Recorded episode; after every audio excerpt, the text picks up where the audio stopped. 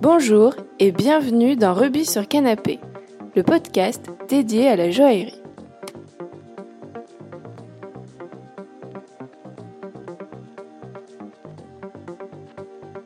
Bonjour Yann.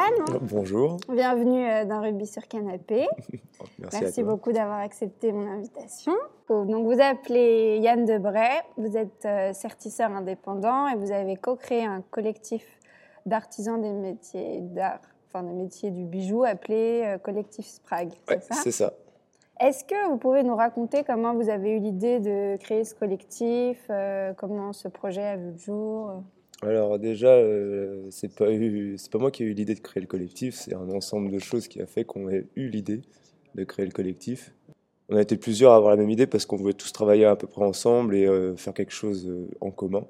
Tous, c'est d'autres certisseurs ou c'est des Non, bijoutiers c'est euh, il y a des bijoutiers, des sertisseurs, des illustrateurs, des tatoueurs, des enfin, c'est juste des, des connaissances avec qui on travaillait et qu'on voulait, on voulait juste échanger en fait. Donc pas forcément euh, relié au bijou en fait. Non, non, pas du tout. C'est juste de l'échange de savoir-faire et, euh, et du coup, bah, montrer aux gens que même si tu bosses dans un certain domaine, tu peux quand même bah, apprendre d'un autre boulot et pouvoir justement le, le transmettre à, à ton propre travail.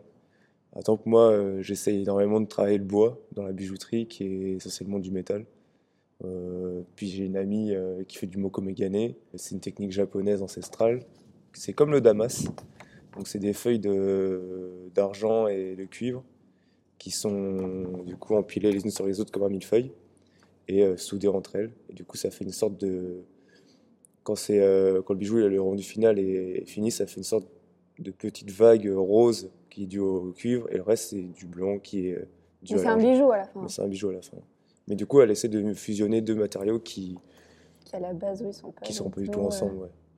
Et comment ça s'organise alors? Au début, c'était plus un collectif parce qu'on n'avait pas le statut d'assaut. Mais maintenant, bah, oui, on a une association euh, pour en parler. Euh, donc maintenant, on est aux grands voisins, on a une structure, on reçoit des gens, etc. Donc c'est beaucoup plus stable. Mais avant, Plus c'était. organisé. C'est ça, ouais, beaucoup plus organisé. Euh, maintenant, avant, c'était plus. euh, on allait chez quelqu'un, on se réunissait pour parler d'un projet et, euh, et puis on se lançait dans nos créations, on essayait de travailler ensemble. Il y avait des petits groupes qui se formaient euh, parce qu'ils avaient plus de. de- bah, ils voyaient plus la pièce en commun euh, et puis surtout ils voyaient le même, à peu près la même idée. Et puis bah, ceux qui, qui voulaient travailler seuls travaillaient seuls. Tout dépendait de l'envie de chacun en fait. Vous réussissez à vous voir assez régulièrement ou- Ouais, ouais, bah après, on... enfin, moi personnellement, je travaille avec déjà trois personnes qui font partie de mon collectif, donc je les vois tous les jours. Et euh, sinon, les autres, bah, je les vois le week-end. Euh, sinon, on est beaucoup euh, sur Messenger. On- En fait, on discute tous les jours. Ouais, donc c'est très actif. Ouais, ouais, Et donc vous avez fait des expositions? ouais. On a fait quatre expos à peu près Ah oui, pas mal. Parce qu'il existe depuis combien de temps? Depuis 2017. Après, on a eu de la chance parce que euh, du coup, une des, euh, bah, on va dire la présidente, Elise Vio, euh, elle a gagné le coup de cœur au Lila. Donc, on avait le droit d'exposer Ah gratuitement au Lilart. Et c'est dans un marché couvert, donc il y a plein d'exposants. Et euh, là, nous, là-bas, on fait de la démo, on fait de la.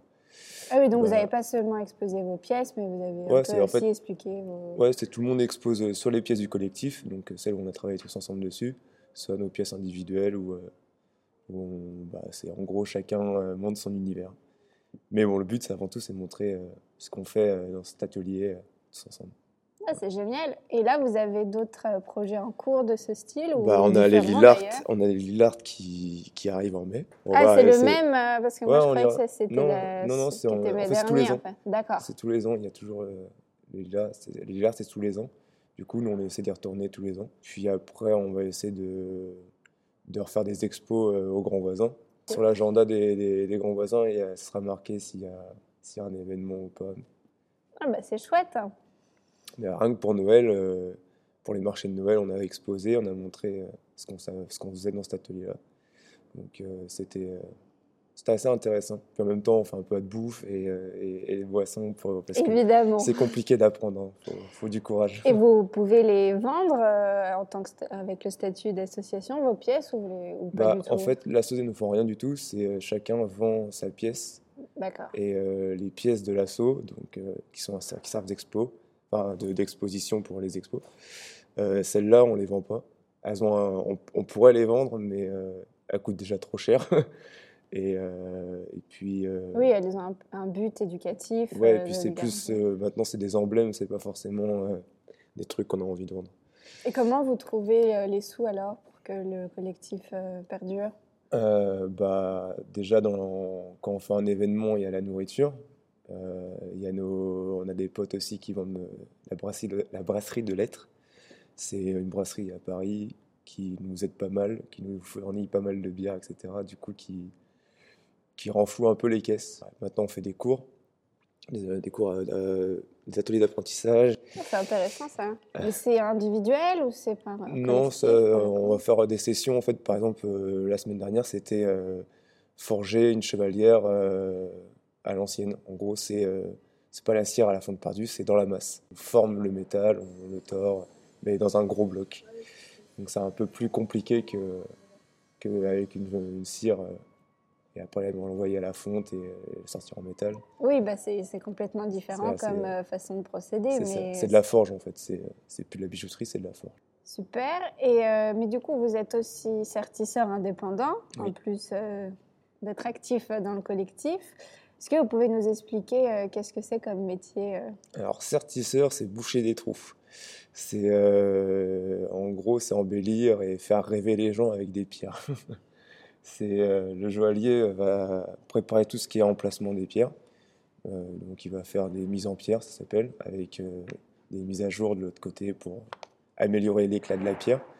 Et moi, mon travail, c'est de remplir donc ces cavités, donc fait avec des fraises, avec les diamants, qui correspondent aux tailles, diamants ou d'autres pierres, hein, c'est pas forcément. Mais c'est essentiellement du diamant. Pour moi, en tout cas. Et, euh, après, c'est toute une technique qui sert avec des, lames en acier à pousser le métal euh, pour bloquer les pierres. Donc, euh, elles sont pas collées, elles sont bloquées dans le métal. Et euh, après, c'est tout ce qui est découpe, euh, découpe du métal, euh, rendre le métal brillant pour faire que la lumière euh, reflète encore plus dans la pierre. Donc, c'est euh, De sublimer la pierre, de faire en sorte qu'elle tienne. euh, C'est ça, qu'on- faut qu'on qu'il faut qu'il y ait de la résistance, mais en même temps, il faut que on soit assez, euh, comment dire, assez euh, dans la, fi- enfin, c'est un travail assez fin, mais qui demande aussi pas mal de force, donc c'est, c'est un peu contradictoire. C'est, avant, je travaillais à, la- à l'œil, enfin à la vue, mais c'est sur ces pierres beaucoup plus grosses, et surtout j'étais plus jeune. Donc du coup, euh, le problème c'était. Vous êtes encore après- jeune, donc. Ouais, euh, mais euh, enfin la vue baisse vite quand on travaille trop trop près. Et euh, j'ai dû porter des lunettes pour juste ouais. regarder de plus près. Maintenant avec la bino, ma vue est revenue à l'état normal. C'est comme une grosse paire de lunettes, sauf que je me fatigue beaucoup. Et puis en plus on peut Et enchaîner. ça peu. grossit à combien? La mienne peut grossir x4. Donc bah, on voit une empreinte de très très près. J'imagine. Et donc, il existe différents types de certis. C'est quoi les, les différences euh, Alors le certi euh, basique, c'est le certi grain. Donc il peut y avoir euh, certi 2 grains, certi 3 grains, certi. euh, euh, Donc, parmi les grands types, il y a ouais. plein de sous-types. hein. Ouais, en fait, ça dépend juste si vous voulez que la pierre tienne plus ou moins bien. Plus il y a de grains sur la pierre. Donc les grains, c'est c'est des sortes de, de, de petites griffes, comme des griffes de chat, qui, qui montent sur la pierre. Et euh, donc on appelle ça un grain, parce qu'après on, on va les Et bouler, qui va faire tenir la qui va pierre. faire quoi. tenir la pierre. ouais. Et ça, comment, comment on l'a fait le, comment on Eh le ben, fait le grain? C'est euh, directement dans la masse. Donc quand on pose la pierre, on va descendre la pierre avec euh, une fraise, donc à la taille de la pierre, ou à un dixième plus grand que la pierre. Par exemple, si pour la pierre, descende bien Par exemple, si la pierre elle est à, à 15, 15 dixièmes de millimètre, et ben on va ouvrir à 16 dixièmes de millimètre. Du coup, la pierre va descendre légèrement. En gros, on met la table au niveau du métal, et après on va pousser avec des, des échoppes, c'est des lames en acier inoxydables qui, qui vont se planter dans le, dans le métal, donc or, argent, platine, et on va pousser des petites, euh, des petites griffes sur, euh, sur le métal. Donc ça peut être dans les points cardinaux, euh, ou alors entre les pierres, ou euh, enfin il y a plein de façons de le faire. Oui, il n'y a pas dépend. forcément de règles. Mais en grain, en grain le, le, le but c'est juste de, de faire des grains qui tiennent, donc qui peuvent être plus ou moins gros, plus ou moins nombreux. Mais le but c'est de, de maintenir la pièce. Et ça, du coup, c'est le type de serti que vous faites le plus? C'est le, basique, c'est euh, celui qui est le plus souvent euh, fait en bijouterie française. Et puis après, bah, après, une fois qu'on a fait les grains, on va faire les filets. Donc les filets, c'est euh, en fait, on fait une tranchée sur tout le long des pierres pour euh, faire une sorte de, de miroir qui va en fait bah, réfracter la lumière dans la pierre et la faire briller encore plus. Et aussi, ça va nettoyer un peu visuellement euh, bah, la zone où on a posé les pierres. D'accord. ça va être beaucoup plus propre. Et à part les grains, du coup, il y a qu'est-ce qu'il y a Après, il y a les griffes, donc ça c'est plutôt pour les pierres de centre. Donc euh, c'est ce qu'il y a sur les solos, c'est c'est pour vraiment, c'est des- c'est pour des grosses pierres. C'est euh, Qu'elles soient bien en valeur. en fait, on, appelle ça, c'est ce qui maintient la grosse pierre de centre, c'est un chaton. Donc généralement, c'est un anneau avec une ceinture en dessous où la pierre est posée, avec euh, des griffes, donc généralement 4, 6, 9. Ça euh, dépend des fois- effectivement de la forme des de la fois pierre. trois, ouais, ça dépend de la, pierre, la, de la forme de la pierre. Et ça, c'est ce qui. euh, les griffes sont généralement assez, assez solides. Le but, c'est que la pierre ne bouge plus du tout après. Et donc, en fait, on rabat les griffes sur la C'est pierre. ça. On, fait des, euh, des encranements. Donc, on, on enlève juste un peu de matière à l'endroit où la pierre va s'insérer. Et après, on replie le métal sur la, la pierre. Donc, faut pas mettre trop de force, sinon on casse la pierre. Et même le diamant, ça se casse. Ça ne se raille pas, mais ça se casse très facilement. Ça se casse pas très facilement, mais ça peut se casser facilement. Si on s'y prend mal, si on met la pression euh, au mauvais endroit. D'accord, ouais. peut Tout est une question de dosage. C'est ça, voilà. Et puis après, bah, c'est euh, c'est que de la finition, du, du polissage, du nettoyage de métal, enfin, rendre le truc euh, un peu plus brillant. Donc, il y a le, le certi-grain, le certi-griffe. Après, il y a tout ce qui est euh, certi martelé, donc c'est avec euh, un outil qui s'appelle le marteleur. Donc c'est, euh, c'est comme un petit marteau où on tape euh, régulièrement sur le même endroit. Et donc ça va écraser le métal. Donc euh, le but avant, c'est de faire de l'encranement. Donc on, est, on fait un vide autour de. c'est un trou. Ouais, c'est ça, c'est un trou, mais on va faire une sorte de. On va faire, un- on va clipser la pierre dans le métal, donc il y aura du jeu, la pierre va bouger encore. Et quand on va écraser le métal avec le marteau, bah, le métal va s'affaisser sur la pierre, et après, elle va plus bouger. Et après, c'est du. On va limer le métal. euh, Donc, ça, c'est le certi-clos, en fait. Sarticlo, euh, sarti martelé, la plupart du temps, c'est la même chose. C'est juste la forme de la pierre ou, ou euh, l'endroit où tu martèles qui va changer. Mais en, en règle générale, c'est assez euh, récurrent. C'est écraser le métal sur la pierre, sans la casser, bien sûr. Et est-ce qu'il y a un des types de certi que vous préférez sertir ou non ou... Non, j'aime bien. Si, j'aime bien les calibrés. Donc, les calibrés, c'est des pierres euh, rectangulaires. Ça, c'est un type de pierre, du coup. Ouais, mais du coup, le certi, euh, bah, c'est du martelage, justement. D'accord. Et euh, j'aime bien parce que bah, les pierres, vu qu'elles sont rectangulaires, si elles se... généralement on les met à touche-touche. Donc toutes les pierres se touchent entre elles Oui, pour faire un pavage. pour faire une sorte, ouais, une pavage, une ligne, une bande, peu importe comment on appelle ça. mais, euh, le but c'est que bah, on a l'impression que ce soit une suite et qu'il n'y ait pas de, de séparation. Et le truc qui est compliqué, c'est que bah, si on colle trop les pierres et qu'on quand on martèle, bah, on n'a pas fait attention, les angles cassent très facilement. Du coup, c'est un peu le challenge de, Donc, c'est intéressant. c'est intéressant et en même temps c'est assez stressant pour euh, être intéressant du coup. J'imagine. Et plus généralement, qu'est-ce que vous aimez bien dans votre métier? C'est une bonne question. J'aime bien les pierres en règle générale. Va Sortir des belles pierres, des, des pierres que je pourrais pas voir forcément tous les jours. Et puis aussi euh, bah, la technique.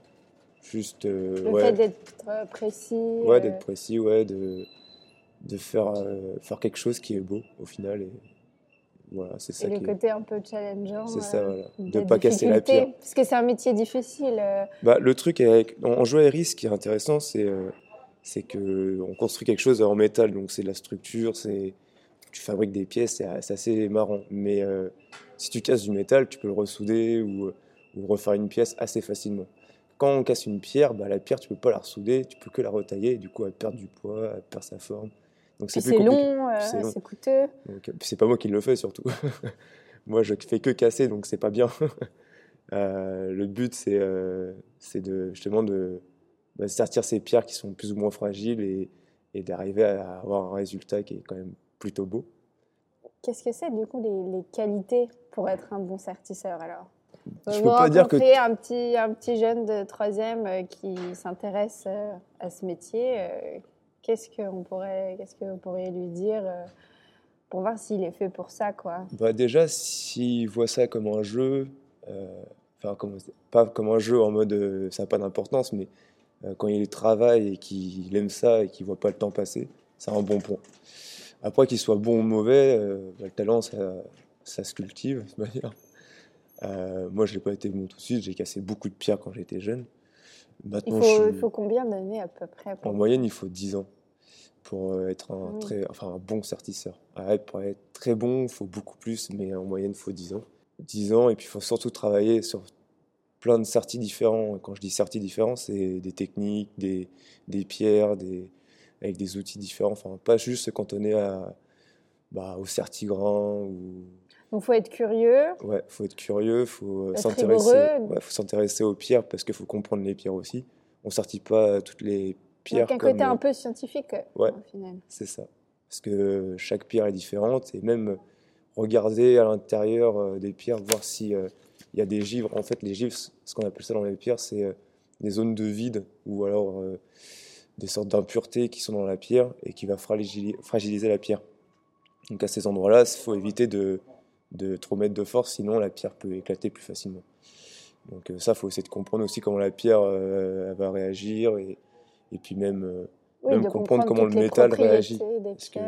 même le métal réagit différemment, que ce soit de l'or rose, de l'or jaune ou du platine. Il faut s'intéresser aux pierres, au métal, il faut s'intéresser à Donc différentes avoir beaucoup de connaissances, avoir un côté et intellectuel et, et curieux et, manuel. Et manuel ouais. Après le talent, enfin je pense que ça peut venir. Il faut juste euh, être patient et, euh, et, persévérant. et persévérant. Et vous, euh, comment vous en êtes arrivé là? Moi, là-bas, je voulais faire ébéniste. Donc, rien à voir avec la C'est quand même manuel. C'est manuel. Et dans le beau. Bah, à l'école, en fait, le système éducatif m'a jamais très très plu. J'étais pas mauvais, mais j'étais ni bon. Donc, euh, puis c'était pas une grande passion. Donc, J'essaie de chercher quelque chose de manuel où j'étais bon. Depuis que je suis petit, j'aime bien travailler de mes mains. Et l'ébénisterie, c'est parce que j'aimais bien travailler le bois, parce que c'était la matière que je trouvais le plus facile dans la nature. Et du coup, je me suis euh, intéressé à ça. Je suis allé voir à l'école Boule aux portes ouvertes euh, tout ce qui était ébénisterie. Puis je me suis rendu compte que c'était pas ce que j'avais imaginé. C'était euh, sympa, c'était beau, c'était c'était technique, c'était très précis, etc. J'étais un peu déçu. Puis ma mère qui était avec moi à ce moment-là m'a dit bah moi j'ai envie de voir la section bijouterie. Donc elle m'a un peu traîné de force et quand je suis arrivé dans la section bijouterie, il y avait des peintures, des gouaches. Donc les gouaches, c'est un style de peinture. Et du coup, j'ai halluciné parce que moi, au début, je pensais que c'était des photos. Mais en fait, non, c'était des peintures faites par des élèves. Même pas par des professionnels, hein, par des élèves. Et je me suis dit, c'est ouf, ça, c'est génial. Et il y avait un, apprenti ou un élève, je sais pas trop, mais qui était en train de faire une cire. Donc, qui était en train de, faire une bague euh, en cire. Et euh, j'ai trouvé ça juste génial. Du coup, bah, j'ai tenté euh, le concours à la fin de ma troisième, enfin après ma ouais, à la fin de ma troisième, ouais. Et du coup après à la troisième, j'ai tenté, enfin, pendant ma troisième, j'ai tenté euh, le concours. Euh, Nicolas Flamel, donc était rattaché à l'école Boulle. Et du coup, euh, je suis rentré là-dedans juste après la troisième pour faire Pour faire de la bijouterie ou du certi directement Non, de la bijouterie. Je savais même pas que ça existait le certi à cette époque. Pour moi, je voulais juste. à la base, c'était les, les, les peintures qui m'intéressaient. C'était le côté raffiné de la peinture qui était vraiment intéressant puis de travailler ses mains à côté aussi. Et je trouvais que le métier était vachement complet. Et après, j'ai appris que bah, c'était différents métiers, tout ça. C'était pas, tu pouvais tout faire, mais ça te prenait un temps fou. Donc euh, pendant... Oui, et puis plus on fait de choses, moins on est bon dans ce qu'on ouais, fait. Ouais, c'est ça. Donc euh, pendant deux ans, euh, j'ai fait, j'ai fait un CAP bijouterie. Et puis après, j'ai fait une mention joaillerie. Donc là, on a appris plus tout ce qui était technique, vraiment un peu plus poussé. Donc là, c'est plutôt de la, tout ce qui est mécanisme, euh, mise à jour, enfin quelque chose de plus raffiné en tout cas. Après, j'ai fait euh, une année de CAP en certissage. Donc là, c'était le, but, final en fait de l'école Boule où j'étais. Parce que quand j'étais gamin, quand je suis arrivé à ma première année, j'ai vu ça, j'ai fait ouais, c'est génial. Donc là, j'y étais, c'était cool. On a appris plein de trucs, euh, comment poser les pierres, faire attention à ne pas les casser, etc. faire tes outils, après, j'ai fait un BMA euh, certissage, mais euh, dans une autre école qui s'appelle l'école du Louvre. Et euh, du coup, j'ai fait un BMA, donc c'est un équivalent bac. Et ça, je le faisais en même temps que j'étais en alternance. Donc la semaine, je travaillais. En même temps, j'allais à l'école. Et c'était un sous-traitant de la place Vendôme qui faisait essentiellement du sertissage. Donc, il n'y avait pas de joaillerie, il n'y avait pas de poli. C'était que du serti. On recevait toutes les pièces de la place Vendôme avec les pierres et on devait sertir euh, sur un schéma bien précis. Et du coup, maintenant, bon, après quelques années euh, passées dans cette même boîte où j'ai fait mon apprentissage, je me suis mis en auto-entrepreneur et du coup, je travaille avec différents clients euh, de la place Vendôme ou des petits euh, Et d'être auto-entrepreneur, c'est un bon statut? Auto-entrepreneur, ouais, c'est, c'est pas mal. C'est assez libre. Tu peux faire quand même pas mal de choses à côté. Tu vois, moi, par exemple, j'ai l'assaut Collectif Sprague à côté où je peux bah, justement faire mes créations ou même juste montrer mon travail à d'autres personnes. Euh, après, c'est sûr qu'auto-entrepreneur, t'as pas tout ce qui est sécurité. euh.